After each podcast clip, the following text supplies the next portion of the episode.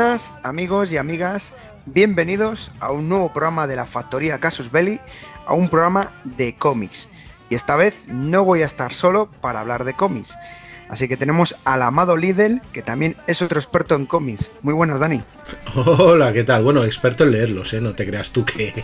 Y en gastarte los cuartos, ¿no? Uf, desgraciadamente. Pero bueno, cuando llegan navidades siempre me llega mucho regalito. O sea que... Y, suelo dejar fotitas por ahí. Mira, uy, qué bonito cómic que no... Que, Las indirectas. Que, que, no me voy a comprar, pero... Pero bueno, sí, sí, por supuesto. Me encanta, me encanta, la verdad me encanta. Bueno, pero ya sabes que siempre que hablamos de cómics, aquí tenemos a nuestro compañero y experto como es Ryan. Bienvenido, Ryan. Muchas gracias por traerme aquí a vuestro programa, que estoy súper a gusto y encantado. Bueno, pues yo además de, venderlos, los consumo. la regla número uno del, traficante, pues la incumplo. Así que soy un poco yonki de, de lo que vendo. Hombre, eso te permite conocer bien el producto. sí, eso sí, desde luego el producto conocerlo bien, pero ostras, eh, al final se te van los cuartos porque vas leyendo, leyendo y, es que al final vas picando muchas cosas, picoteando, picoteando, llenas de estanterías de Ikea. Acumulando, sí, Uf. Madre mía, las calas, las calas las tengo ya repletitas. Sí, sí, sí, sí, sí. Pues programa que empezamos el año. Eh, el año pasado ya tuvimos unos cuantos programas hablando de cómics y este año vamos a empezar con fuerza. Bueno, ¿empieza o no con fuerza este 2023 en el mundo del cómic?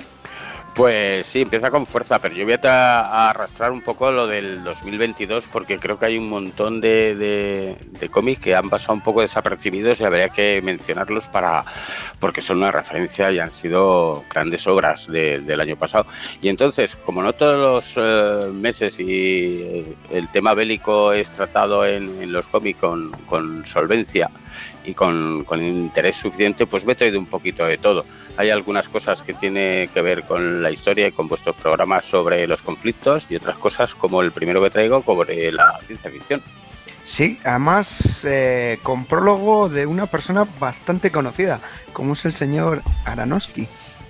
Pues sí, Aranowski le da un prólogo y vamos, eh, es un director conocido, hizo aquella versión de, de Mad Max que fue Noé, en la que.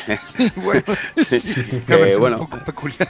Es un tipo, no es que es un tipo que lo odias o, o, lo amas, eh, no tiene punto medio. Y Aronofsky, pues eh, esta obra de, que traigo que se llama Upgrade Soul de Ezra Clayton Daniels, pues eh, le pareció, pero impresionante. Y yo he llamado un poco por, por el, por el por Aronofsky, porque algunas cosas sí que me gustan y otras me rompen la cabeza, pues me puse a leerla y descubrí para mí uno de los mejores cómics que se ha publicado en el 2022 sobre ciencia ficción o no tan ciencia ficción. ¿Y de qué trata? Dinos un poco. Bueno, vamos a ver. Nunca mejor. Te lo, voy a, te lo voy a vender, te lo voy a vender. Eh, pero te voy a poner, os voy a poner a ti y a Dani ahí como, como, a ver, ¿qué opinaríais sobre esto? Imaginaros que tenéis ya 80 y algo años eh, tenéis unas carreras pues que no han llegado a su plenitud, pero que os permiten vivir mm, sobradamente. Pues que, tenéis un dinerillo y tal. Y que os gusta un poco eh, aportar dinero a causas científicas. Y en una de estas causas científicas, eh, pues un laboratorio os propone evolucionar vuestros cuerpos, clonarlos e incorporar vuestros, eh, vuestra alma eh, dentro de esos cuerpos mejor potenciados, es decir, con mejores mentes, con, un soporte físico mejor y tal. ¿Y qué diríais? ¿Os compraréis esta, este experimento? Pues una cosa es la moralidad y otra es la practicidad. Entonces, si somos prácticos, compro, compro. Yo si puedo lo autodestruirme, sí. Bueno, por si acaso. Pues, pues, este, este dilema es el que nos plantea en, el, en Soul eh, Ezra Clayton y nos, nos pone la pareja, una pareja de, ancianos ya con 80 años. Eh, ella ha sido genetista, pero mm, cree que no ha llegado a lo mejor que podía haber dado en su, en su trabajo y en sus investigaciones. Y él es un novelista de, de éxito que trató una obra que extendió una obra de su padre sobre, sobre el racismo y bueno, pues ha vendido esto, lo que suele pasar, ¿no? Lo vendes a, empresas, eh, eh, a productoras de cine y es, pues la han, han trasuntado. Esto lo han dejado un poco el hombre con el culo y además este hombre apoya los, los proyectos científicos porque le sobra el dinero, es decir. Y uno de estos proyectos, eh, bueno, pues se plantea esto que os he comentado vosotros, que es presentar vuestros cuerpos, crear unos cuerpos exactamente iguales pero mejores. Imaginaros, pues eh, con quitar todos esos defectos genéticos que, almacenáis durante, durante, vuestra vida, desde pues ese propenso a las caries o, cualquier, o a la alopecia o cualquier cosa que os ocurra, eliminar eso y proporcionarnos unos cuerpos pues buenos, siendo vosotros mismos y buenos. Pero eh, y con además con vuestra vuestros pensamientos vuestras vuestro alma no digamos vuestro alma totalmente eh, sería sería incorporada este nuevo receptáculo pues que puede ir mal. Entonces, en un momento dado, estos... estos... ¿Cuándo han hecho esa frase mítica? bueno, pues eh, estos dos ancianitos eh, ven perfecto, pero claro, hay una serie de cosas que no se les plantea. Aquí se plantea un poco el abusar un poco de la tercera edad, de engañarlos un poco también. Entonces, este científico eh, va a evolucionarlos en, en, unos embriones, pero y sus cuerpos van a ser desechados, sus cuerpos viejos van a ser desechados. ¿Qué ocurre? Pues que realmente lo que pasa es que este cuerpo nuevo no llega a evolucionar, se queda, te mando unos dibujos para que lo vieras, se queda como una especie de, como si fuera una patata con piernas, imaginaos piernas y brazos, pero que tienen un pensamiento, que tienen una manera de, una manera de conocer todas las cosas más perfectas que vuestras formas anteriores, que ya tienen 80 años y que se van deteriorando. Las formas anteriores han deteriorado más con este experimento, han perdido mucho y estos son como ellos mismos, pero con una forma un poco monstruosa para los ojos que tenemos. ¿Vale? Este científico que crea este experimento tiene una hermana que tiene una lesión que, la que está deformada. Y este científico lo que pretendía es que con este experimento procurarle un cuerpo mejor a, su hermana también. Pues bueno, pues eso es lo que se nos plantea en esa historia de Upgrade Soul.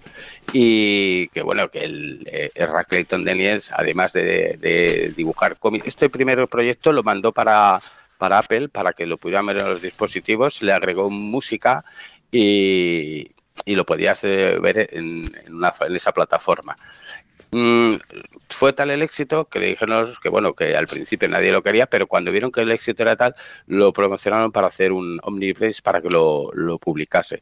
Y este es el resultado de esta pedazo de, historia de ciencia ficción.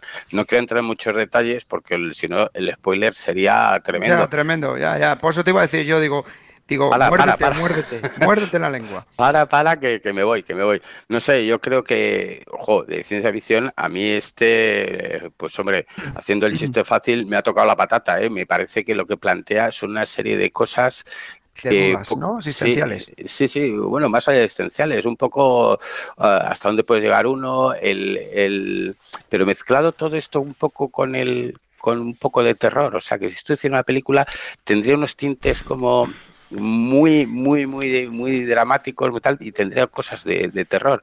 Pero vamos. Una pregunta, ahora que lo has dicho tú, ¿tú le ves un guion de película? Porque hay muchos cómics que se acaban en, en película. Oh, absolutamente, eh, absolutamente pero, pero tendría que ser un, un, director bastante... Mira, yo te iba a decir Cronenberg, pero Cronenberg muchas veces se le va la pinza y, al final...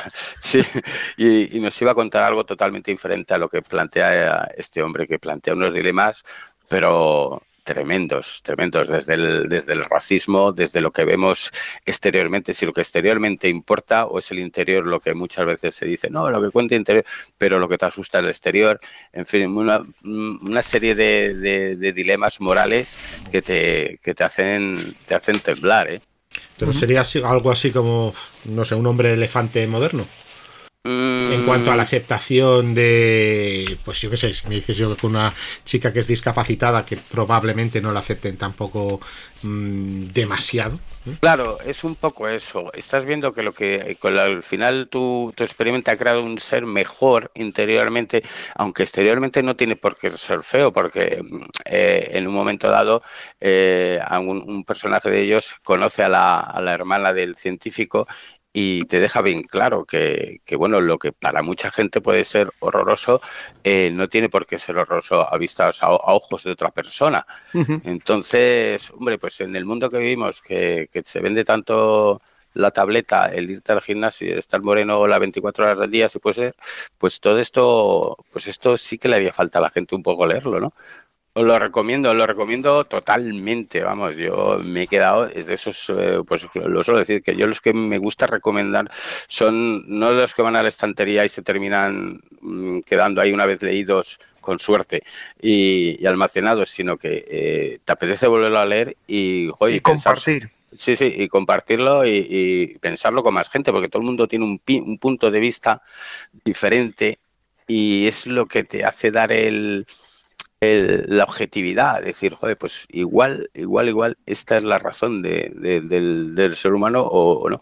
Y bueno, y aparte de eso, tiene, tiene un es, tiene unos giros de un thriller, es, un, es que os vais a quedar, vamos, pasguatos ahí, viendo, viéndolo. Y a pesar que el dibujo, el dibujo no es. Mucha gente me dice, joder, es que este dibujo es un bastante, bastante aberrante, tal. Pero no, y bueno, te hemos puesto unas, unas imágenes para que lo veas y opinaras, pero es que después de leerlo dices, no soy capaz de pensar en este cómic sin ese dibujante, que es el autor. Lo que me ha pasado, la imagen, el dibujo es un poquito, un poco peculiar, la verdad. ¿De qué editorial es esto o quién lo atrae? Mira, pues esto eh, lo trae Norma Editorial, vale 35 eurazos, madre mía y son 296 páginas. Tiene el formato que ahora la gente le gusta llamar novela gráfica y, novela gráfica, sí. Eso es tapadura y tal, muy bien editado, perfectamente editado y que tenemos esa suerte de, poder tener ahora en, en, las tiendas para que lo leáis. O sea, que podemos decir que un cómic indispensable de este pasado 2022. Pues yo en el, Twitter le, le, di eh, un 10 de 10. Claro, yo sí, sí, de lo que me leí, es, porque sí, porque es. Eh, yo soy muy fan también de, otro tipo de género. Me gusta el género superheroico, aunque cada vez menos, porque se va más a, otra franja de edad. Me gusta leer ciencia ficción, me gusta leer. Pero esto es más allá de todo eso. Y yo creo que este es de los que, como te guste un poco disfrutar con lo que lees y sentarte tranquilamente en tu sillón, no lo sueltas hasta que acabe. Bueno, bueno, pues, pues no lo apuntamos, no lo apuntamos. todo eso que has dicho, de esos que te abren la cabeza, eso es cada vez más cotizado, ¿eh? Más, más. Sí, sí, eh, yo, vamos, leí otro también de los que me abrió la cabeza, es un comí, creo que era checoslovaco, se llama Santa Bárbara, y era tremendo lo que te planteaba ahí a partir de una historia tan sencilla y tan cruel como son los, malos tratos a los niños, eh, era la punta del iceberg, porque detrás de eso había una conspiración que incluía a los nazis. O sea, yo no cuento porque ese, eso era tremendo. Y cuando acabé el libro me quedé, pero pasguato, y dije, esto hay que leerlo otra vez. Pues de ese tipo de libros, de, cómics, que te gusta tener y, son de los que eh, quieres recomendar, te da miedo dejarlos, porque dices, igual no vuelve, puedes, puedes pasar mucho, pero, pero quieres que la gente tenga la, experiencia que has tenido tú al leerlo. Pues, pues nos lo apuntamos, nos apuntamos. Y ahora nos vamos a Oriente. Nos vamos, creo, a Corea, ¿no? Si A Corea, sí, sí, sí, sí. Eh, traigo la segunda obra de Kim Suk y... esa es de... E, e, esta me suena. ¿La, ¿La, hierba puede ser? Sí, la primera fue hierba y ahora nos trae la espera. La hierba ya era duro, pero la espera es... Más. más. Está, estos, eh, mira, para mí estos dos cómics están terminando convirtiendo a, a Mouse en una, en una comedia, tío. Porque madre pues amor hermoso. es comedia. sí, madre sí. De madre de Dios la que te suelta aquí. Ya no sé. pues la tumba de las luciérnagas en versión cómica. la tumba de las luciérnagas terminaste, terminas eh, riéndote, vamos, comparado con esto. Porque lo que empieza, bueno, lo que empezó con, con Hierba, que ya sabéis que trataba sobre las, las mujeres que daban consuelo a los soldados mm. japoneses, estas eh, mujeres coreanas que cuando entraron los, los japoneses entraron al saco, era tremendo. Era ver una pobre niña con una familia enorme, que bueno, enorme, pues ahí para cuatro ya eran muchos para poder comer los cuatro. Y era una niña que tenía la inquietud de, ir al colegio, de aprender. Pero claro, los pobres padres eh, tenían tan, necesitaban cualquier mano de obra y a la pobre no le daban la oportunidad. Unos, eh, unos eh, comerciantes que tenían una casa de té, pues le proponen que, que vaya a trabajar con ellos y hay en la casa de té, pero que se tiene que ir lejos. Entonces los padres se despiden, pero con la promesa a la niña de que va a poder estudiar. Mentira podrida, porque lo que hace es trabajar en una casa de té las 24 horas como si fuera una esclava. Con lo que, claro, termina huyendo, siendo capturada por unos tipos que la venden a los soldados japoneses y terminando en, terminando en una de estas casas donde se daba placer a los soldados para que estuvieran, sí, sí, estuvieran relajados, con malos tratos y todo lo que os imaginéis. Mm, bastante, bastante dura. Y esta segunda, bueno, esta segunda historia que nos trae, La Espera, nos cuenta la historia de la madre de la autora. La madre de la autora, sí, la madre de la autora sufrió la guerra de Corea y ya sabéis lo que significó la separación de las dos Coreas. Entonces, eh, ella va contando sus vivencias, desde cómo la casaron con, una persona que no conocía, cómo eh, compartía lo peor de la comida con su madre, porque el padre y... Pero esto estaba visto como una cosa normal. El padre y su hermano eh, comían lo mejor para tener más fuerza y ellas pues comían lo que, lo que quedaba. Las obras. Sí, cuando pescaban, pues la madre se acostumbró a decirle a su hija que, que a ella lo que le gustaba era la cabeza del pescado que lo tomaba, que lo tomaba, lo tomaron tan, claro, sí, sí, lo tomaron tan a rajatabla que, que el hermano estaba convencido, no, hay que traerle a mamá cabezas de pescado. Dice, pero te das cuenta que eso estaba, estaba dejando, bueno, dejando no, porque tampoco le podía dar permiso, pero que estaba dejando eso y lo para, parecer algo normal. En fin, tremendo. Esta, esta pobre mujer eh, fue casada, tuvo, tuvo un hijo primero y más tarde tuvo una segunda hija, que es cuando llega la guerra terrible de Corea y la separación. Pues nos va contando cómo tienen que salir por patas de la casa porque de su vivienda porque los soldados tanto americanos como los de Corea del Norte, aquello, las caravanas las amatrellaban. Ella descubrió que donde había carretas no había que ponerse porque si había un camino largo, las carretas que tiraban pues eran el objetivo de los eh, P-51, creo que eran entonces lo que se usaban. Pues mm. eh, eso era el objetivo y amatrellaban las, las filas de, de, refugiados, bueno, de refugiados, de, gente que salía de su casa, que no tenía que dónde mm, ir. Todo lo que se movía todo lo que se movía era ametrallado. Bueno, pues la cosa va peor. En una de estas eh, largas marchas, eh, ella va, va a cambiar, a, va a darle el, pecho a, su hija, se aparta de las filas de tal, y cuando vuelve desaparece su hijo y su marido, quedándose ya con la hija pequeña, perdido entre las filas. Al marido no volvió a encontrarle, ni a su hijo tampoco. Uf. Claro, se pasó unos años intentando buscarlo, pero bueno, pasaron más cosas, sí.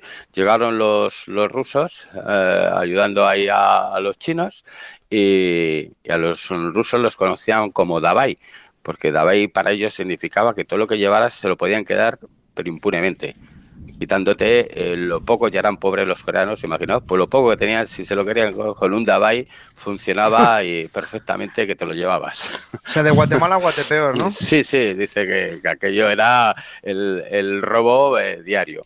Igual que las mujeres alemanas, eh, cuando llegaron los, los rusos las, en Berlín las violaban, pues aquí era lo que quisieran también.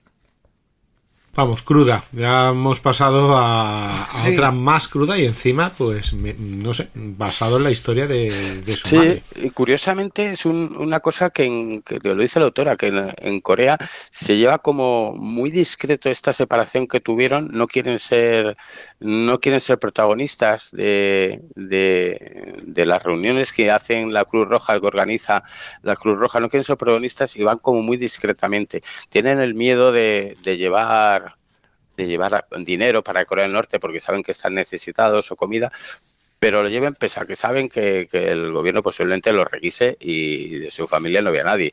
Esta mujer fue a intentar buscar a, su hermano, a día de hoy no, no, la encontró y bueno, cuenta anécdotas como que esa gente se juntaba, eh, a veces te creías que era familia y después de dos horas hablando te dabas cuenta de que el que tenías enfrente ni era familia ni era nadie que tal, porque llegaba un momento a un punto de la conversación que, eh, que te das cuenta que era todo un desconocido totalmente, pero y ya mm, ni de sangre ni nada, es que no era aquel, la persona que habías perdido. Está documentado mucho, más que en, más que en la primera hora, en esta se ha documentado mucho y la ha centrado mucho en, Corea. Al ser esta, esta mujer coreana, pues cuenta un poco cómo la juventud allí pues tiene, tiene bastante olvidado la guerra de Corea porque les gusta más un poco el, el pues eso, el, verse que Corea del Sur es un, se ha convertido en, no voy a decir una ponencia, pero, pero tiene repercusión en el mundo con su música cultural, con el cine, con todas estas producciones que hacen, pues eh, están un poco ya dejando de lado el, el tema de, de de la separación que hubo. En los años 80 también cuenta que, con el tiempo va desapareciendo y va la gente olvidando la historia. Sí, se va olvidando de su propia historia y está en esta obra intenta también explicar que, claro, que, los vecinos que tienen Corea del Norte mm, ni han firmado una paz ni, junta que la huele. Aquello no, aquello no tiene pinta de arreglarse. Y cada vez, y que y esto puede pasar tanto en su país como, como estamos viendo en, en, otras guerras, como la de Ucrania. Sí, no. De Corea te puede hablar bien Dani. con, la serie que tienen en, casos de, las dos Coreas, ¿verdad, Dani? Sí, y tengo amigas y una está súper integrada en el sistema de sus 52 horas y más si lo pide su empresa y, otra que su padre pues tenía posibles y dijo vete de aquí y se instaló en Hong Kong y ahí, y ahí está dice pero no no quiere saber claro ni de una Corea ni de otra pero vamos, sí, aparte, pues eh, estamos haciendo algunos episodios sobre Corea y es súper, súper eh, curioso, porque ahora mismo es lo que tú dices, ahora mismo es una potencia. Una potencia exportadora, una. Eh, y pues, militarmente. militarmente, hombre, es que si no los militarmente te lo, se lo comen. Bueno, se están hinchando a vender carros ahora. sí, han vendido a Polonia una, estos K2, por ejemplo, pero son mm. carros mm, actualmente, si no es el tipo 10 o el, o el Armata, que todavía no ha aparecido, o el nuevo que tienen que hacer los europeos, tenemos que hacer, vamos, no existen esos eh, ningún carro de esa categoría. Sí, y la capacidad de producción que tienen, ¿eh? que es una cosa llamativa, que enseguida. ¿eh? Sí, sí, sí, sí, sí. Sí, no, no, no. Sí, es, es, es muy curioso. Es, es, todo un mundo, es todo un mundo que nosotros tampoco lo entendemos. Porque ellos tampoco hablan de dos Coreas. Sí, bueno, Vale, sí, son dos Coreas.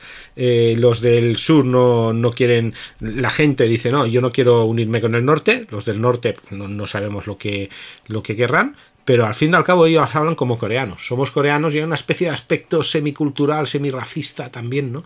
Eh, que si no han dado ellos a los japoneses, ha sido porque no han podido y los japoneses les han dado a ellos. O sea que ahí. Eh, en fin, cosas. Pues esta, esta, señora dice la, crueldad y la tristeza que es que te marquen una línea eh, recta en un, país, te lo digan por dos y no, no, tengan, no atengan a, las razones de que, que, puedes tener un primo, un hermano que quede en un lado o en otro de la línea. Eso es terrible y eso puede pasar en, en cualquier conflicto. En el conflicto ahora que estamos con el Ucrania, si mañana firman una paz y hacen una tiza con una tiza, hacen una raya, eh, me dirás tú el, cómo queda cómo queda aquello, ¿verdad? Sí, porque eso son líneas en un mapa. no, dan a familias. Que yo vivo en Elche, tú en Alicante, y dice, bueno, pues pasa por aquí, por en medio, por Arenales. Dice, hostia, pues. y además nos llevamos tan mal que aquí no pasa nadie. Pues, es pues que no aprendemos. Si ya dio mal, mal resultado con, África a la hora de, trazar el mapa, eh, volvemos a hacer lo mismo. sí, sí, sí. Sí, porque el mapa de el mapa de África es aquello es un, bueno, África pues entonces no lo apuntamos. Como sí, muy recomendable. Es, también es muy interesante todo lo que te cuenta.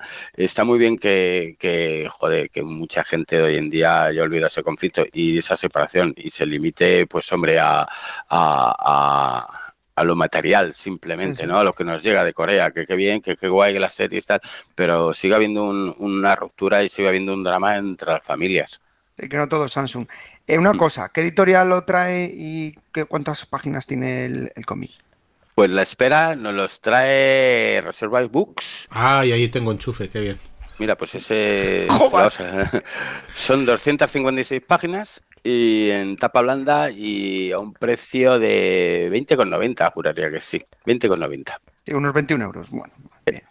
Eh, no es caro porque, ya te digo, también es un, es lo merece. La verdad es que esta autora, bueno, que viene ahora en marzo a, firmar, creo que en el Salón de Comida en Valencia hay un Salón de Comida va a venir. No me digas, qué bien. Y se la traen, y se la traen a firmar. O sea, que el que viva por ahí, cerca, que, aproveche que aproveche y, yo no sé si habrá mucho castellano, esto lo dudo, pero bueno, por lo menos eh, tendrá un, intérprete y podrá ahí comentar un poco si tiene tiempo y sobre todo echarle una firma ¿no? al, al cómic. Claro, claro, a eso vamos, y hacernos una foto y, dar la historia. Sí, sí, sí, sí. Pues mira, yo tengo que ir al de Valencia. Estoy invitado allí, o sea que yo tengo un amigo que en Valencia, es una excusa. Pues una excusa como cualquier otra. Oye, vengo a verte. y, las J, y las JPO en Valencia también, ¿qué, más quieres, hombre? todavía me tengo que ir a, la, zona de playa, al Levante pues, español. Pues nada, cita, cita inexcusable para ir a, Valencia en marzo, ahí la tenéis. bueno, pues ahora nos vamos a algo más medieval, ¿no? Por lo que aquí veo, algo más, más histórico, a priori. Bueno, esto, esto es un entre una fábula, un cuento y, con, tintes históricos o un poco, digamos, eh, sí, como un poco, no realistas diré, pero bueno, por lo menos te ves reflejado en una época de, la historia y que está muy bien. Se llama Tenebrosa, es eh, de Huber y Mali, ¿vale? Esto es un cuento medieval bastante oscuro y bastante violento. Y va sobre, sobre el amor, como buen cuento medieval, tiene que ir sobre el amor y sobre el destino de los personajes. Eh, Zur es eh, pues un, un, caballero de estos caídos en desgracia que pues eso, que la necesidad y las circunstancias pues le, obligan a prestar sus servicios, ¿vale? Es una espada, ya él mismo se llama un hombre de armas, ha perdido un poco la dignidad de caballero y el resto de la gente que está con él ve que, vamos, que es el típico caballero que es un poco borracho, tal, pendenciero y, y de esos eh, nobles ideales que tiene la caballería poco queda en él. Bueno, pues eh, un día pues eh, tiene la suerte de conocer a tres ancianas. Nunca te juntes con tres ancianas. Tres, Claro, tres ancianas con pinta de brujas, malo, malo. Y como le falten los ojos a alguna, ya empieza a, sonarme eso. Creo que era, creo que era en Hamlet, ¿no? Donde eh, tres, tres brujas no, también. en los griegos, ¿te acuerdas las Ah, bueno, también, sí, sí. Sí, sí, también lo veremos. Que yo decía a que la tengo recientemente vista, la película de Denzel Washington, y donde ya había tres eh, viejas brujas que había, hacía falta ser ciego para no ver que eran brujas y que te iban a meter ahí en un, en un tinglao.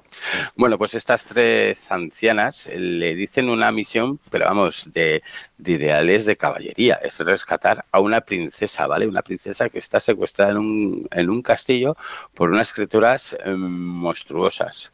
Pues nada, pues para allá que va con su escudero el caballero, dice, bueno, voy a obtener dinero, voy a rescatar a la princesa, ¿qué más puedo pedir yo en mi vida para empezar a, enderezar este, este, esta caída que llevo en picado? Bueno, pues cuando llega allí se encuentran unas criaturas monstruosas que las asola, las devasta con su espada, las revienta porque le dan una espada especial para matar a estos monstruos, las tres brujas, y salva a la princesa. Cuánto la sorpresa es llega cuando la princesa dice que la acaba de asesinar ahí a lo mejor que tenía, que ella creería a esas criaturas y que no quiere que sea rescatada y mucho menos llevada con su padre. Bueno, pues su padre es, el, es un, rey que vive también en un castillo, que se ha casado por segunda vez y con el que tuvo, eh, pues en su primera nupcias tuvo esta hija. Su, su esposa era una especie de de... Eh, ay, no me sale la palabra, cola de pescado. Lo diréis ahora. Eh, sirena. Eso, una, una sardina. bueno, pues es una sirena que, pues que en su tiempo estaba súper enamorado, pero llegaron a, disputarse la educación de, esta hija porque mientras que el padre quería hacerla lo más clásico, lo más visible posible para la corte y casarla, su madre decía no, que tenía que estar en contacto con la naturaleza, querer a los animales y tal. Poco a poco, pues la extraña apariencia de de, la reina y, los comentarios de los cortesanos, pues hace que, que su madre se lleva a su hija y se, se vaya a este castillo medio derruido. Bueno, pues como todo buen rey se casa con segunda nupcias con otra que acicala aquello para, para que vaya y se cargue a la antigua reina y que traiga aquí a esta niña, la casamos con cualquiera y ya está. Y a partir de ahí ya no cuento más porque si no voy a contar todo el, todo el cómic. Todo el cómic, sí, sí, os voy a contar todo, el cómic. El, dibujante es Vince Malé, lo voy a decir porque es el de la búsqueda del pájaro del tiempo que también era otra obra mm, fabulosa. Pero este es de la, el del pájaro del tiempo, pero no del. Mm. quiero decir, es el de la segunda, el que deja la, la precuela. Eso es. Ah, vale. Eso, vale, eso es.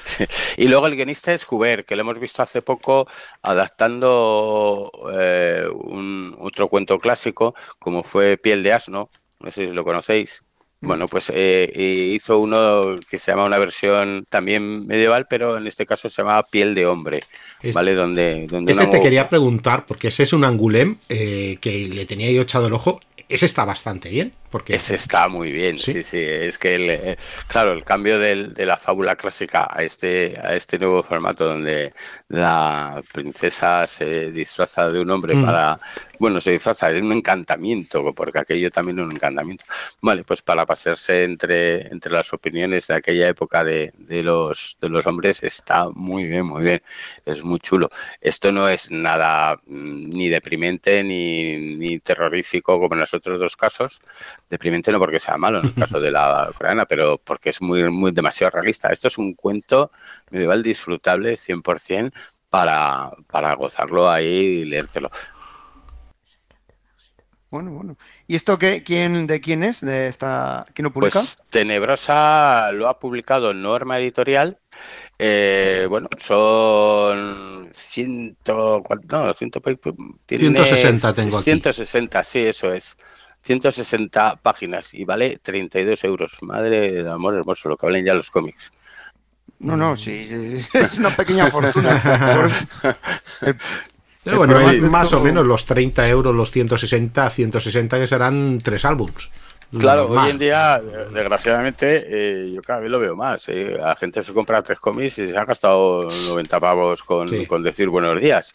En cuanto vayas con tres cosas obligatorias, que como buen coleccionista o como buen lector o como, como curioso, eh, prepárate la carcela porque ya esto no es un, esto no es un, hobby ya para todas las edades. Esto tienes que tener tus, tus ganancias en casa y tener un, pequeño apartado para gastarte en este tipo de, cosas.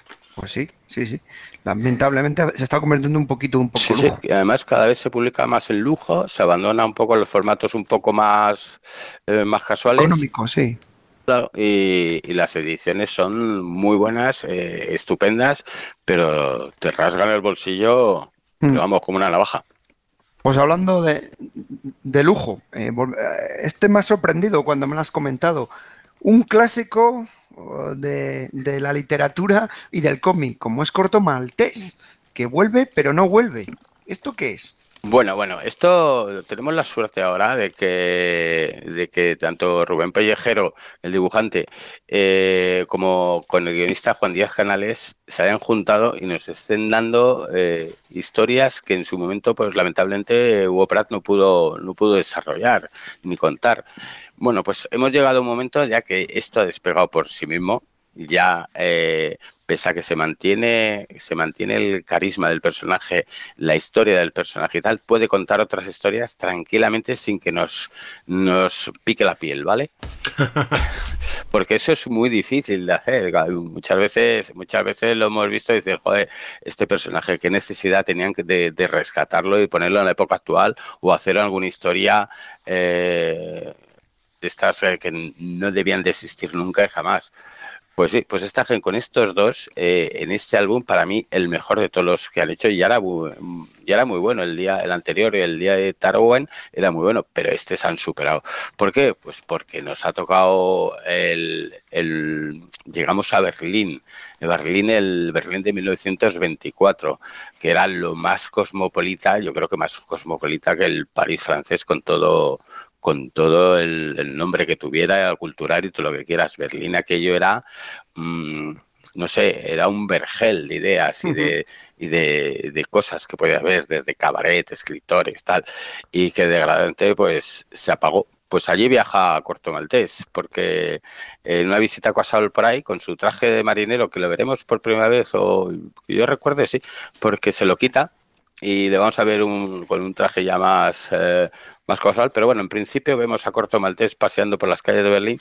Cuando ven un panel de desaparecidos eh, en, una jefatura de policía, pues a un, a un, viejo conocido como fue el profesor Steiner, otro de los personajes que ya vimos en antiguas, en antiguas historias. Bueno, pues eh, a partir de, la foto de este desaparecido, pues va a iniciar una investigación para conseguir, conseguir eh, encontrar el paradero, ¿no? Mm, una investigación en la que se nos van a cruzar muchos personajes de la época y muchos momentos históricos, ¿vale? Eh, vamos a ver ahí mm, revueltas los, nazis, los futuros nazis que van a tomar el poder, andan apaleando a gente bajo la mirada despistada de, ese gobierno que había que era la era Weimar, creo, ¿no? En aquella época. Sí, pues eh, con la, efectivamente. Y que a los policías pues tampoco hacían un poco la vista gorda, porque mejor era tener un nazi por conocer que un comunista conocido. Yo creo que era un poco, un poco la política que se lleva en aquella época, que tenía mucho miedo al comunismo tras esa revolución rusa que había terminado en un desastre para muchas personas y preferían tener a los nazis que, bueno, que parecía que los, ellos pensaban que los tenían controlados. Bueno, pues si hablamos del, estilo del dibujo, lo que yo recomiendo absolutamente hay dos ediciones. Norma Editorial saca siempre una edición en blanco y negro y otra en color. Bueno, pues de cabeza por la de color, ni lo dudéis. es que es, mm, vamos, es que es un, es que es un aporte de, de, meterte en, ese mundo con esos colores a veces eh, de luces rojas, chillones, esas sombras, en fin, es una paleta de colores que lo podéis flipar, nada más verlo. Claros, oscuros, una, una belleza visual pero pocas veces vistas en uno de esos álbumes. Y mira que yo era de los que pensaba que Corto Maltés debía ser siempre en blanco y negro.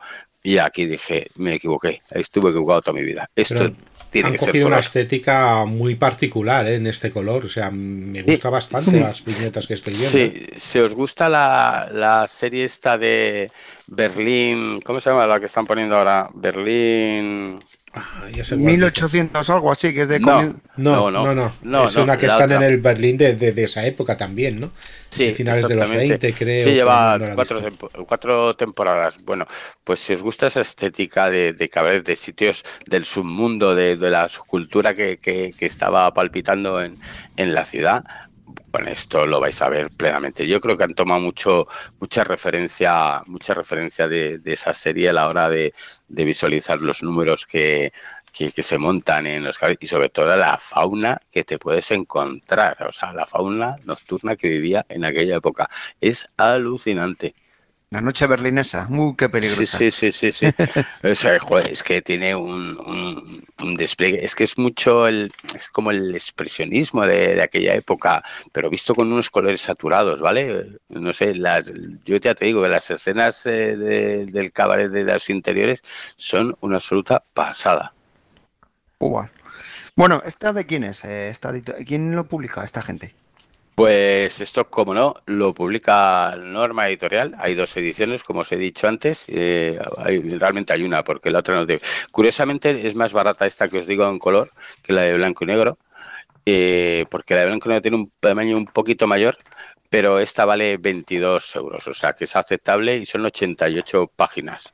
Eh, vamos, para los fans de Corto Maltés, si habían perdido, habían perdido un poco la esperanza. Mm, esta gente lo está haciendo francamente bien y aquí ya el personaje despega por sí solo. ¿eh? Pues ya lo, próximo te pueden contar cualquier cosa que vas a saber que sigue siendo corto maltés y que se está respetando, pero todo sobre él, toda su historia.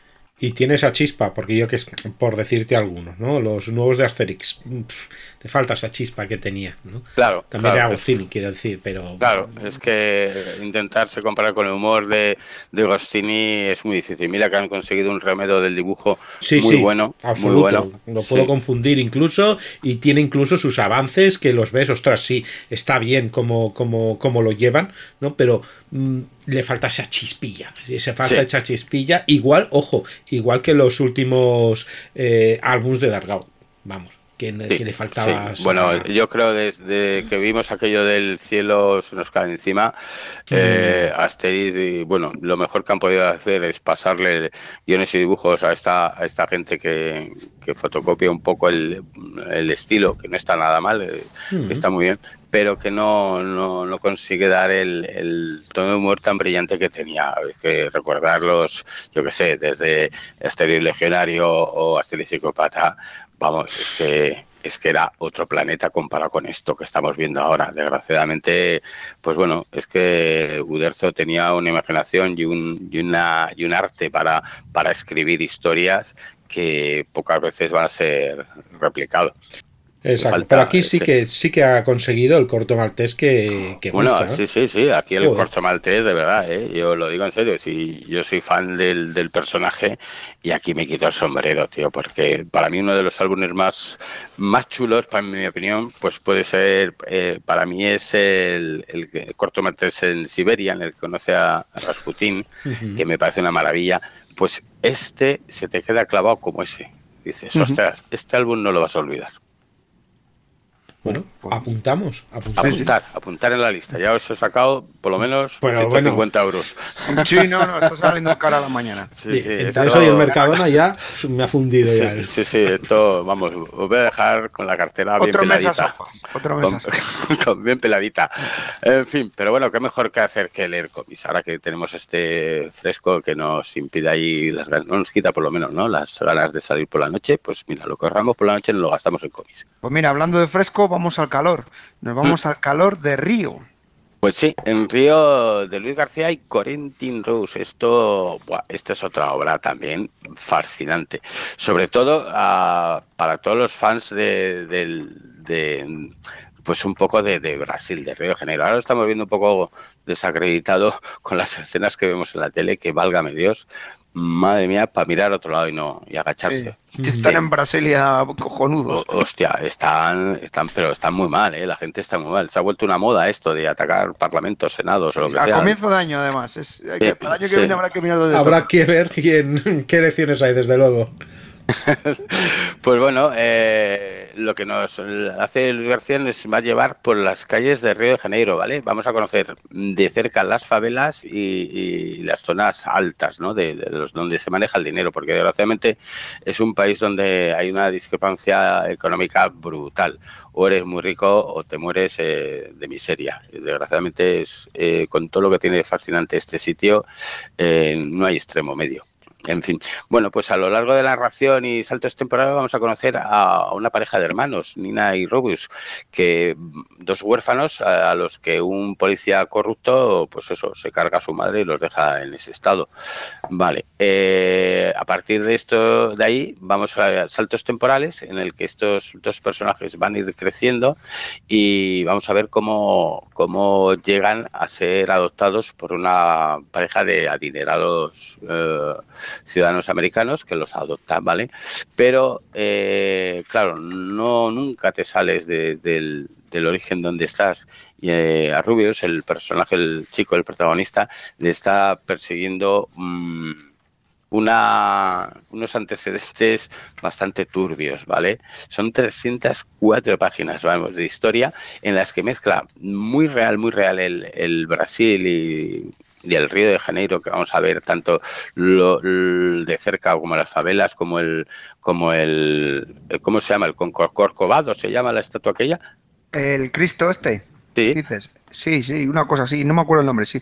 Igual dice, sí. Sí, bueno, pues ah, eh, ahí vamos a conocer todos los parajes, ¿vale? La mafia, cómo se juntan para hacer secuestros, cómo se juntan para el tráfico, las traiciones y los tiroteos que hay entre las propias bandas y sobre todo la corrupción policial, que es el pan nuestro de cada día en esa zona.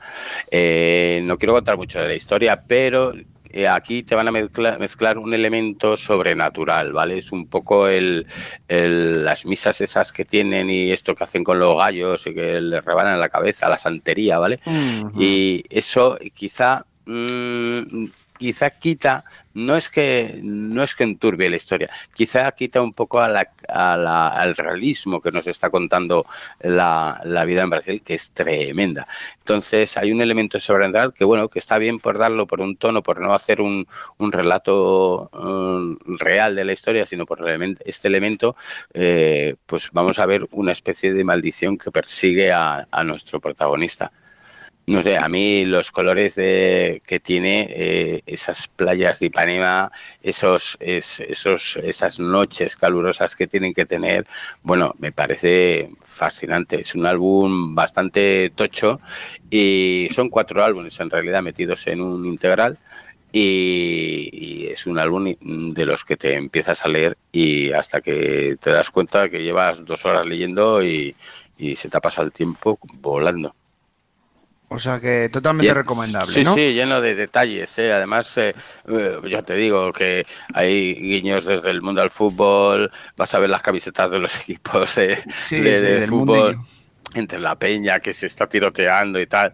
el, San, el Sambódromo que es algo mm. que es algo obligado yo creo que de visitar y de, celebrar eso sí vete con una camiseta y unos pantalones y poco más para velar porque todo lo que lleves de más te lo van a quitar entonces pues se ven sí. se ven ahí se ven esas movidas que se montan a veces allí que se resultan cuatro muertos cinco muertos llega la policía y lo multiplicamos por cinco más muy Ciudad de Dios, como la película, ¿no? Sí, sí, es un, es un poco. Imagínate, eh, de hecho, yo lo cogí porque a mí Ciudad de Dios me gustó, me gustó mucho la, la, la, película, me pareció fascinante como lo contaba. Y también un poco eh, te planteas, si os acordáis de Tropa Élite.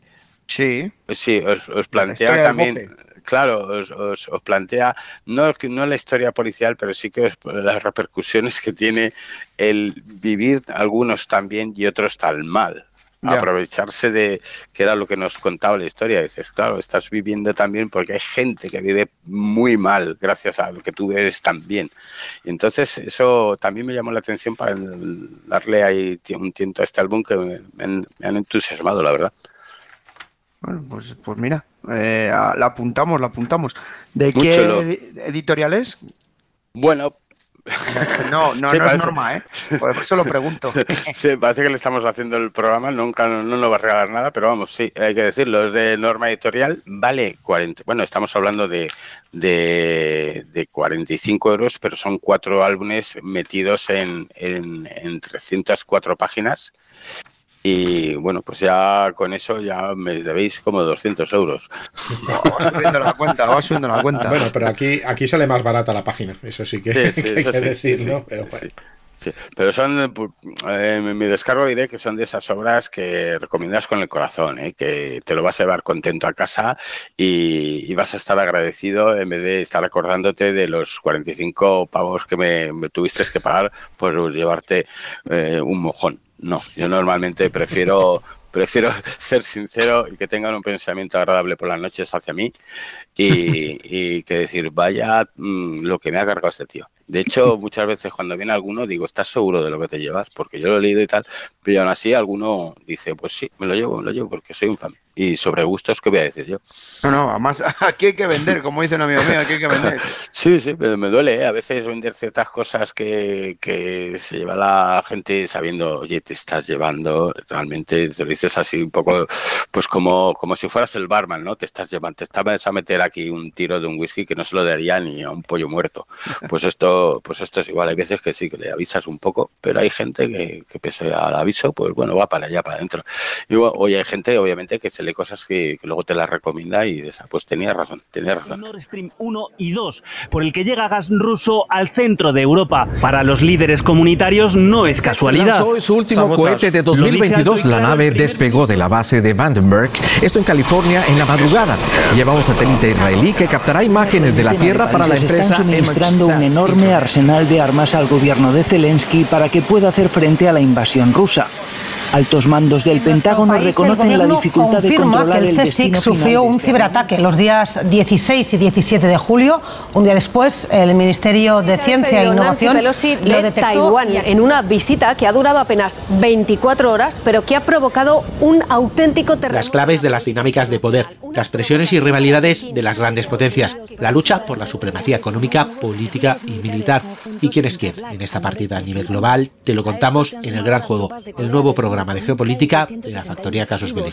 Los ejercicios forman parte de unas maniobras militares a la anuales caída de Kabul en manos de los talibanes. De la capital afgana, sumida en el pánico, tratan de huir los extranjeros y muchos Pues sí. afganos. Pues vamos a cerrar con otro cómic que creo que Dani estaba muy interesado en él y le tenía en perspectiva, que es Mateo, si no recuerdo mal. Sí, con Mateo, con la sexta época, que va desde ese 2 de septiembre del 39 a junio del 40, se cierra esta serie en seis volúmenes, que es una maravilla.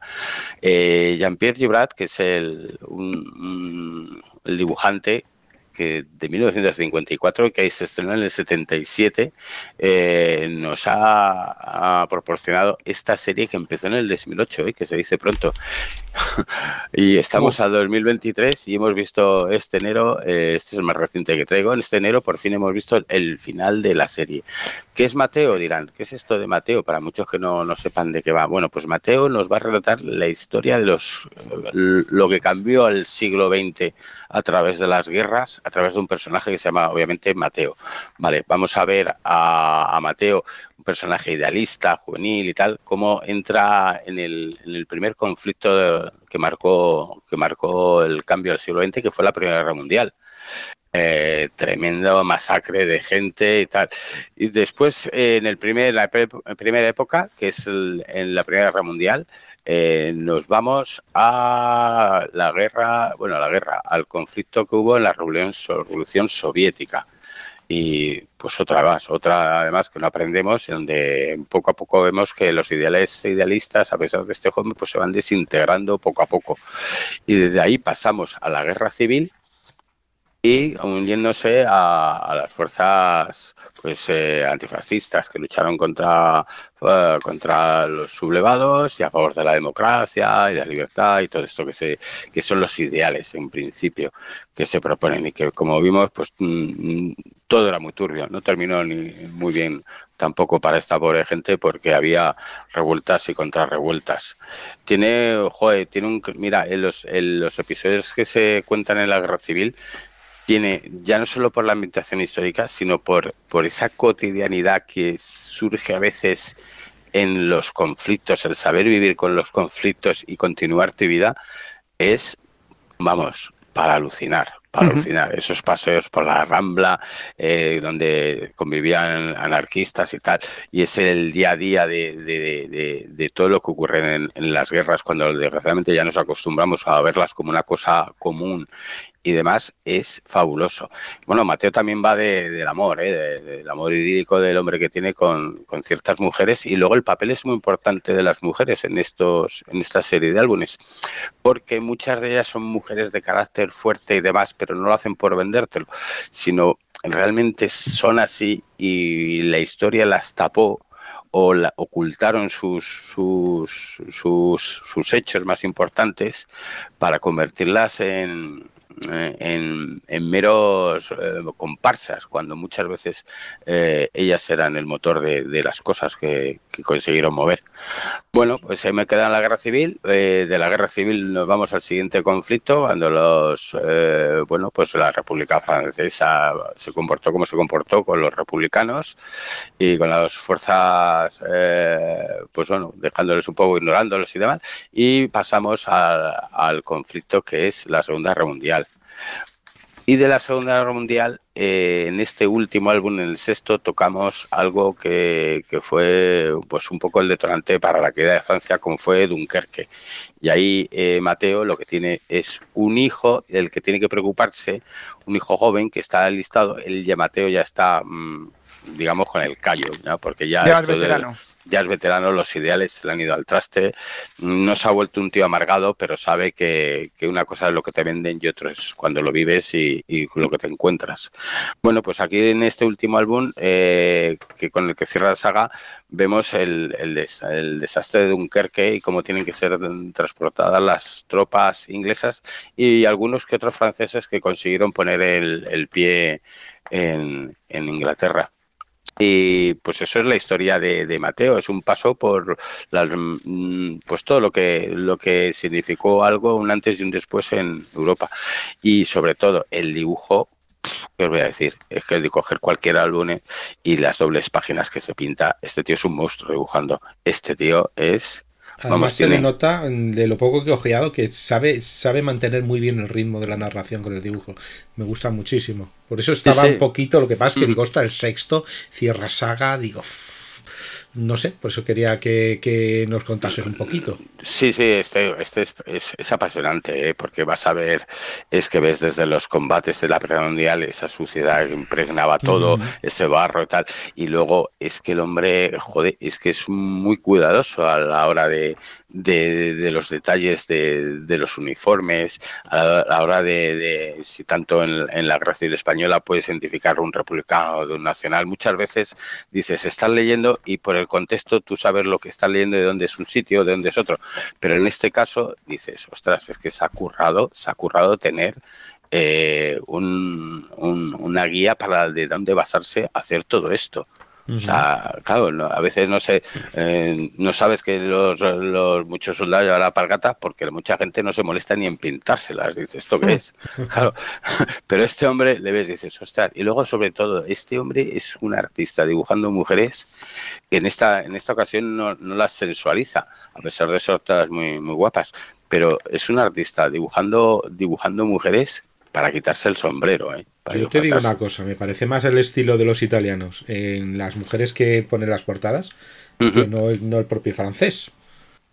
Sí, sí, eh, bueno, es que este a Gibrat le, le, gusta un poco el, el, cómic, no voy a decir erótico, pero muy sensual, ¿no? Donde las protagonistas, eh, muy claro, despierten, despierten todas las pasiones al lector que pueda cruzar la mirada con ellas y decir, hostia, esta mujer me gustaría tenerla sentada al lado o tomándome un café y, y disfrutaría solo mirándola.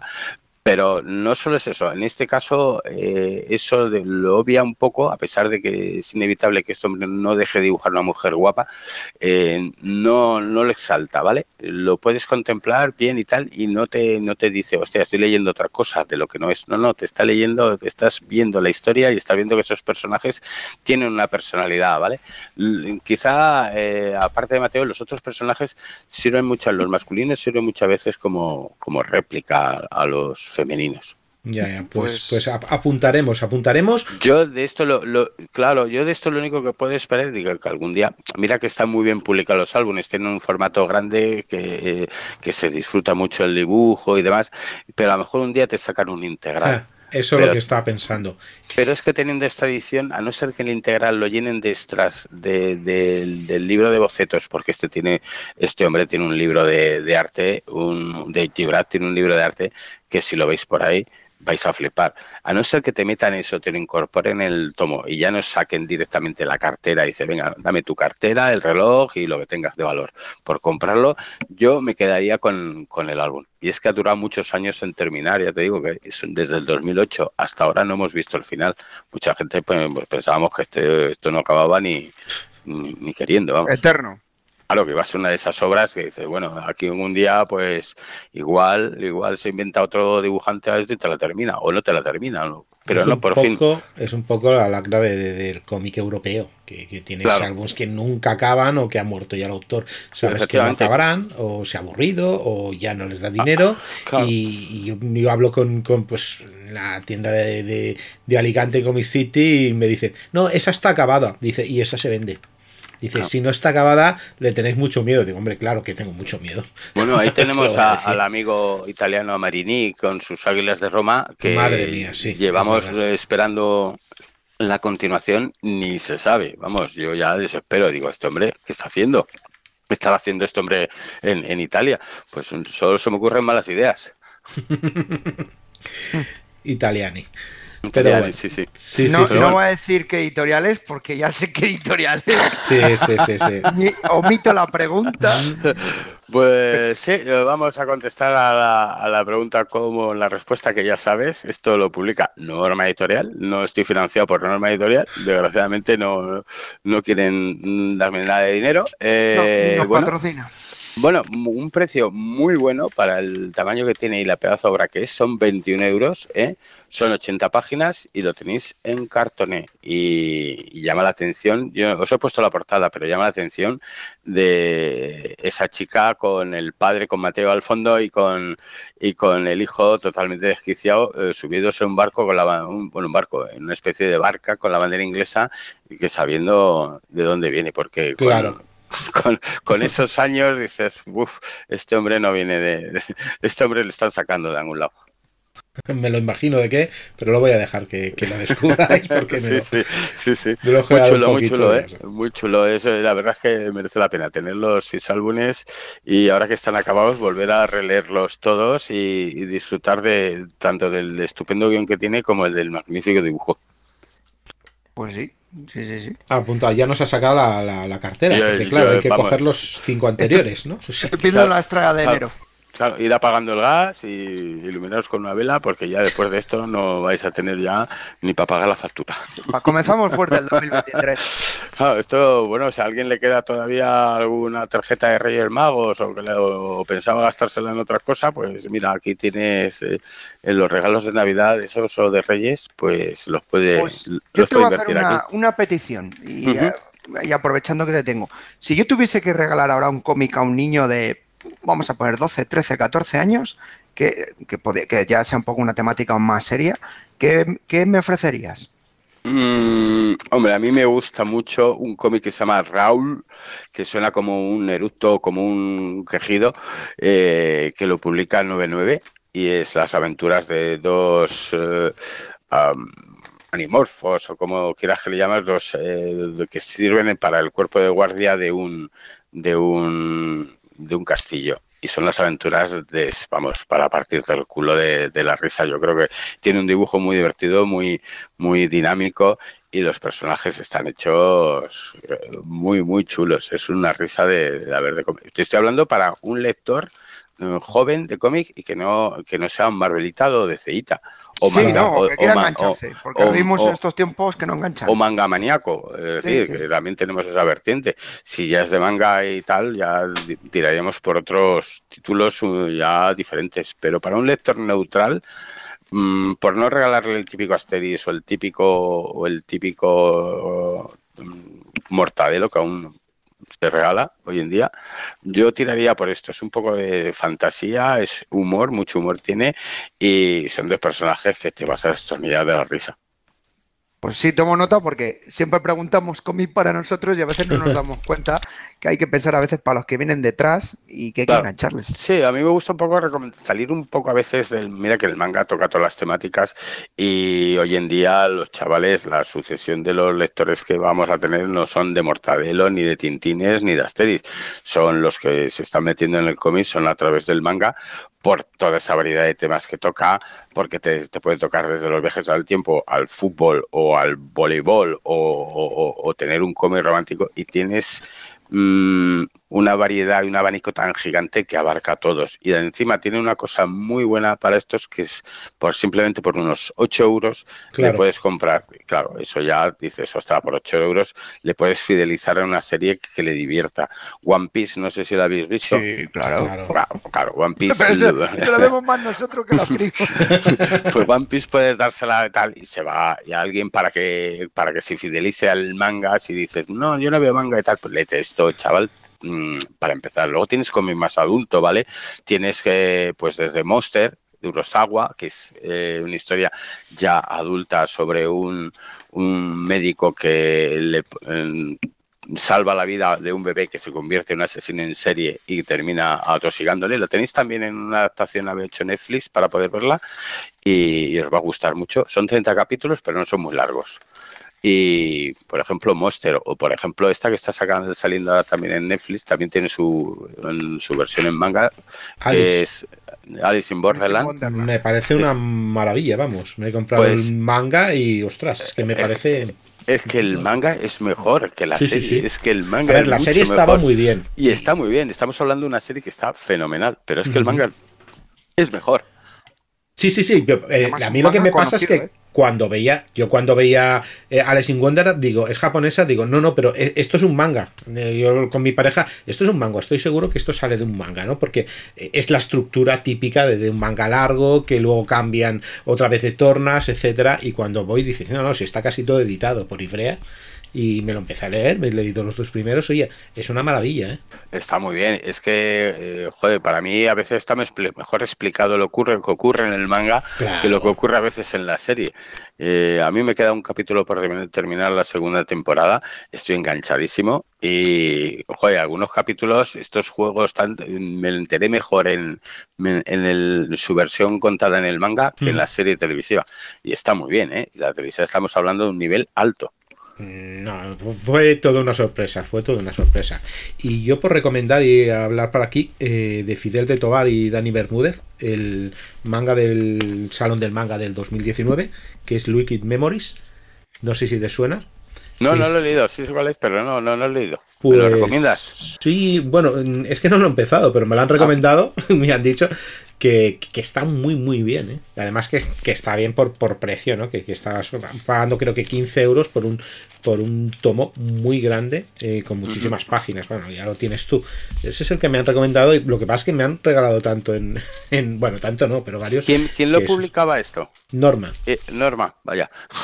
Julio, Norma. sí, lo siento. Qué cosa más rara, ¿eh? y, y, y, me han regalado los ratones de Leningrado de adivina que de... ah, también. pues a mí ese cómic no me ofreció ahí el, el 100% de la experiencia que esperaba. No me, no, a ver, yo te iba a hablar mal de él. Digo, ¿te paga normal? Pues, pues como no te paga, te voy a. Fíjate, no me gustó. Eh, en principio, no, me desagradó, pero. Sí, pero yo en principio estuve tentado a traerlo por la temática y tal.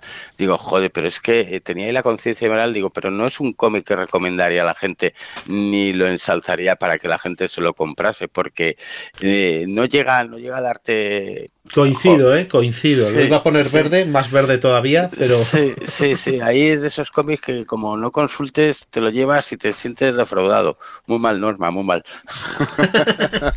bueno, hay que venderlo todo. Sí, hay que, claro, no va a ser todo. No, a ver, el dibujo dentro de lo que cabe, pues está pues bien. La portada nos engaña, la portada nos engaña, que la portada entra muy bien. Sí, sí, sí, sí, Muy espectacular. Parece que iba a ir de otra, de otra historia y no, no, no, no acaba. Y incluso algunas cosas las veo forzadas. No es mal cómic, pero en comparación con las joyas que, que está mm, trayendo. Yo, yo a ese cómic le daría un 6. Un 6, un 6, siendo generoso. Generoso, sí, ha sido generoso. Sí, siendo generoso, no, sí, tira más al 5. Pero bueno, un 6 se daría por, porque me ha vendido una portada y me ha sabido engañar. Pero no, no, por, por, llevármelo ahí, lo típico ahí, como dices, esto, esto parece bueno, y te lo llevas y tal, y luego descubres que no, no, a mí me, me cansó muchísimo y me parece un poco mm, que es flojo. No llega a ser una historia, no llega a ser una historia suficiente. Fíjate que el sitio de Leningrado podía dar para algo. Ya ves. anda que nada. Claro, pues te lo llevas pensando, dices, bueno, aquí lo voy a disfrutar como un enano, pero no, no, no lo disfrutas, desgraciadamente. No, y luego otro que me han regalado de la serie Albion que ha sacado Dolmen, la de, bueno, una recuperación de historias de lo que más que es de Garcenis. ¿no? Ah, el de Albion, sí. Sí, está bien. en el que metían todos los personajes, esto, una historia corta de cada personaje y tal. Exacto. Yo, yo os recomiendo de cogeros de Ponemont el del aviador, eh, que se llamaba eh, Red Baron o Red, eh, Red era el aviador este inglés que cae sobre el suelo soviético. ¿No ah, lo conocéis? no, me has pillado ahí. Sí, es un aviador que coge el avión eh, me parece que en Inglaterra se va al frente del este y, es un poco y, es un poco el, es un poco de humor ¿eh? también porque joder, pues, los rusos son como como las hordas de Atila tío bueno, esa visión de, la, de los 70, yo que sé, que todavía se tenía. ¿eh? Sí, sí, sí, sí, es eso, es un cómic eh, británico eh, para ensaltecer, pues el protagonista a veces es un poco idiota de todas las cosas que haces, pero te ríes y te lo pasas bien, es aventurero y, muy divertido, sí, sí. Pues a punto, a punto. El resto de cómics no son bélicos, o sea que no, no os los digo. No todo es película. Los, cómics buenos son de todo tipo. A mí, si, si, me cuentas una buena historia, casi casi, me da igual que sea de. de, Hombre, yo, yo, estoy, yo estoy enganchadísimo a los cómics de la EC, los de Tales from the Creed y Western. Sí, tengo, tengo un enganche porque cada historia me parece mejor que la siguiente. Es que la EC, de la EC, nace todo lo que es el cómic de la Warren de los 70, 80 que luego tiene incluso autores que lo mezclan con la Metal Urlan, también hacen intercambios. Y yo me parecen guionistas fantásticos y dibujantes increíbles. Sí, sí, y lo que es increíble es que esto fuera de los años 50 sí, sí. Y, se pudieran hacer con esa libertad y con absoluto desparpajo contar historias de venganza, historias de, infidelidades donde la mayoría de veces la mujer era cortada la cabeza o incluso el marido terminaba con una moraleja perseguido por, por cualquier espíritu o cualquier el demonio o cualquier cosa. Los, eh, no sé, mira, hay una historia buenísima que es sobre un, la habréis leído seguro, que es un eh, una historia de acción donde cuenta la historia de un, de un ciego, una persona que ciega con un aspecto un poco tétrico y que le acusan de, de comunista porque, porque no saludaba la bandera cuando pasaba el, despide, el desfile y le meten una paliza al hombre que lo mata a la multitud y luego descubren y dicen, no, no, es que el hombre era, era ciego. Tal. Sí, sí, que me suena esa. sí, sí, sí, sí. Sí, sí, Cuando, le están mirando todos, joder, tiene un aspecto, este trío tiene un aspecto siniestro, este tal, empiezan a oírse los comentarios, tiene un aspecto, claro, le ves al hombre de negro con unas gafas oscuras y un sombrero y pasaban las tropas ahí de, pues, ah, los marines tal, tal, y pasa la bandera y todo el mundo, viva, tal y tal, y empiezan a mirarle porque el tío no, no, no hace un gesto ni hace nada. Y claro, es un, comunista, está aquí infiltrado, tal. Y esa paranoia que se expresaba, que la había en su momento y se la expresaban de esa manera eh, en un TVO, siendo tan críticos, decías, hostia, tío, sois, sois muy grandes, tío, estas mentes que pueden criticar de esa manera. Luego vino el señor McCarthy y dijo que esto infectaba el cerebro de los niños y que que, mejor no, y que mejor pues eh, empezaron a prohibir. Sabéis que prohibieron, prohibieron todos los términos como terror, como horror, como eh, prohibieron escenas donde salieron hacha, donde tuvieran muertes violentas, o sea, que le censuraron al pobre Warren todo lo que pudiera publicar y se quedó al final con la revista Matt. Como las redes sociales hoy, ¿no? Sí, eh, camino de llevamos, sí. Lo que pasa es que había un code, el cómic code famoso, y a ellos no se lo daban. Mm, no, lo hicieron a partir, el Comic Code lo hicieron a partir de ahí y con ese Comic Code eh, jodieron la editorial Warren que lo único que ha perpetuado ha sido la revista Matt.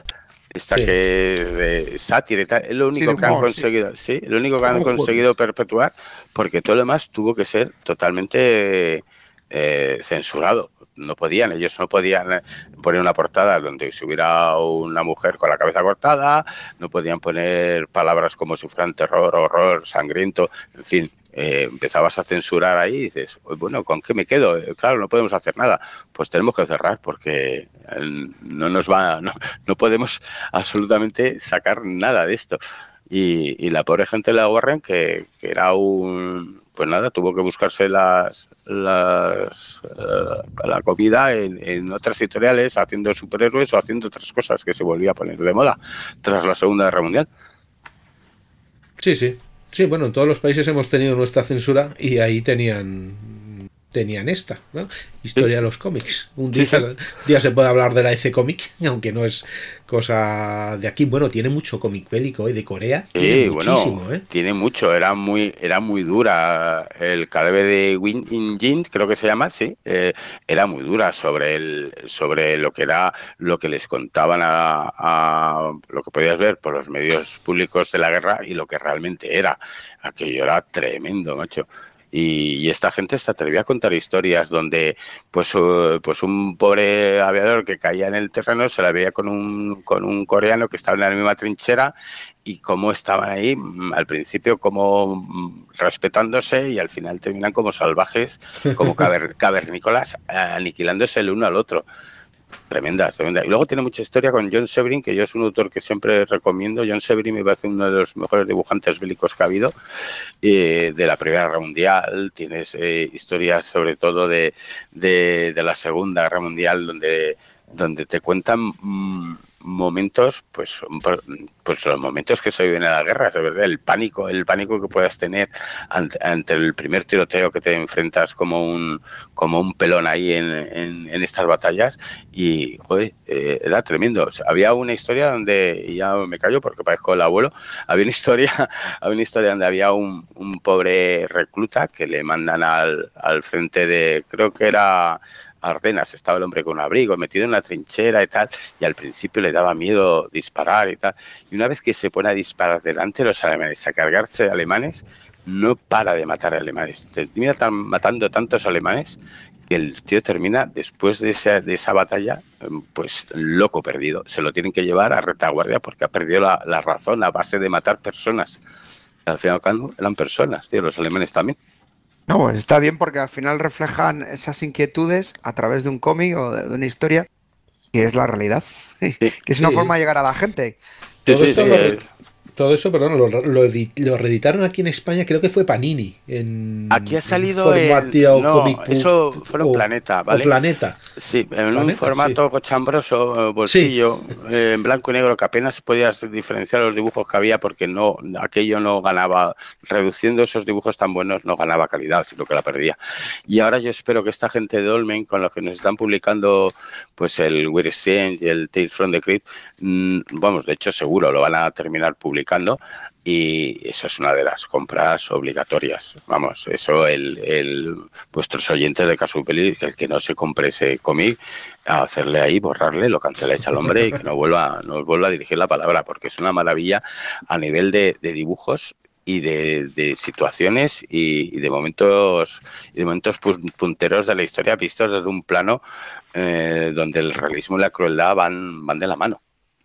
Y si os gusta el tema de la EC Comics, hay una joya de Taschen eh, que, te explica la, la, historia. Es, es un cómic de, no sé, tendrá 50 centímetros de, alto, de estos grandes que hace Taschen, 150 euros, eso sí. Pero una verdadera virguería. 40 centímetros, pero 40 por 29, 6 kilos pesa, o sea, para llevarte a la cama no es, y 600 páginas, pero es una virguería, ¿eh? Y además creo que se, se publicó por aquí también una, un, libro, un ensayo sobre, sobre ese periodo, eh, mucho más barato porque este era texto absolutamente con un dibujo, y se publicó un ensayo sobre que había escrito un, escritor americano y tal, no recuerdo el nombre, que era contándote la evolución de cómo, de dónde salió Educational Comics a, a, a un poco porque porque en principio iba destinado un poco pues el, el cómic de pues el, el, general Lee resulta que tal y salvó la patria, no sé, contándote un poco pues cosas de, de, la historia un poco sin, sin y cómo poco a poco eso fue evolucionando a pues a cómics de, de terror y, y de horror. Es que esto también empezó a hacer historias de la Biblia y cosas así, ¿no? Claro, empezaron con ese sí, sí, sí. Poco a poco, pues fueron viendo que lo que se, lo que se llevaba y que el público compraba, sobre todo, pues eran un poco historias así un poco más intranquilas y les daban al público lo que querían. Y tenían talentos ahí de dibujantes increíbles, sí, sí. Absoluto. Bueno, eso. Julio, eso, eso estás obligado a comprártelo, Julio. Ya me queda sin... Tengo que vender las motos, macho. Puedes ir en metro. Ya está. Si no tienes metro, andando, siempre. sí, que, te ha salido un Greta. Te ha salido un Greta. que a vender las Harleys. Pues nada, no sé si queréis alguno de los dos, que ha habido un momento de que esto parecía un partido de tenis entre los dos, me he dado cuenta que yo no tengo ni tiempo ni capacidad para leer tanto cómic. ¿Alguna recomendación para cerrar el programa, chicos, que queráis? ¿Alguno especial? ¿O algo que pueda venir próximamente que pueda sorprendernos? Mm, jope, pues me pillas un poco así, pero yo soy muy fan de una cosa que es una bizarrada, ¿vale? Esto es un... Ya, eh, eh, estábamos hablando de cómics eh, de calidad, pero lo voy a dejar, voy a bajar el listón y yo estoy esperando, la voy a dejar por los solos, porque es un... Sí, lo voy a dejar por los solos porque es un cómic que, que tienes que tener esos secretos ocultos que te gustan. Eh, Planeta va a publicar el Sabas Dragon, ¿vale? Que es este policía con una cresta en la cabeza, como si fuera un dragón, que era verde y tal, y que lo dibujaba Eric Larsen. Pues yo, eh, eso llegó aquí en, los 90, tal, y no lo publicaron entero.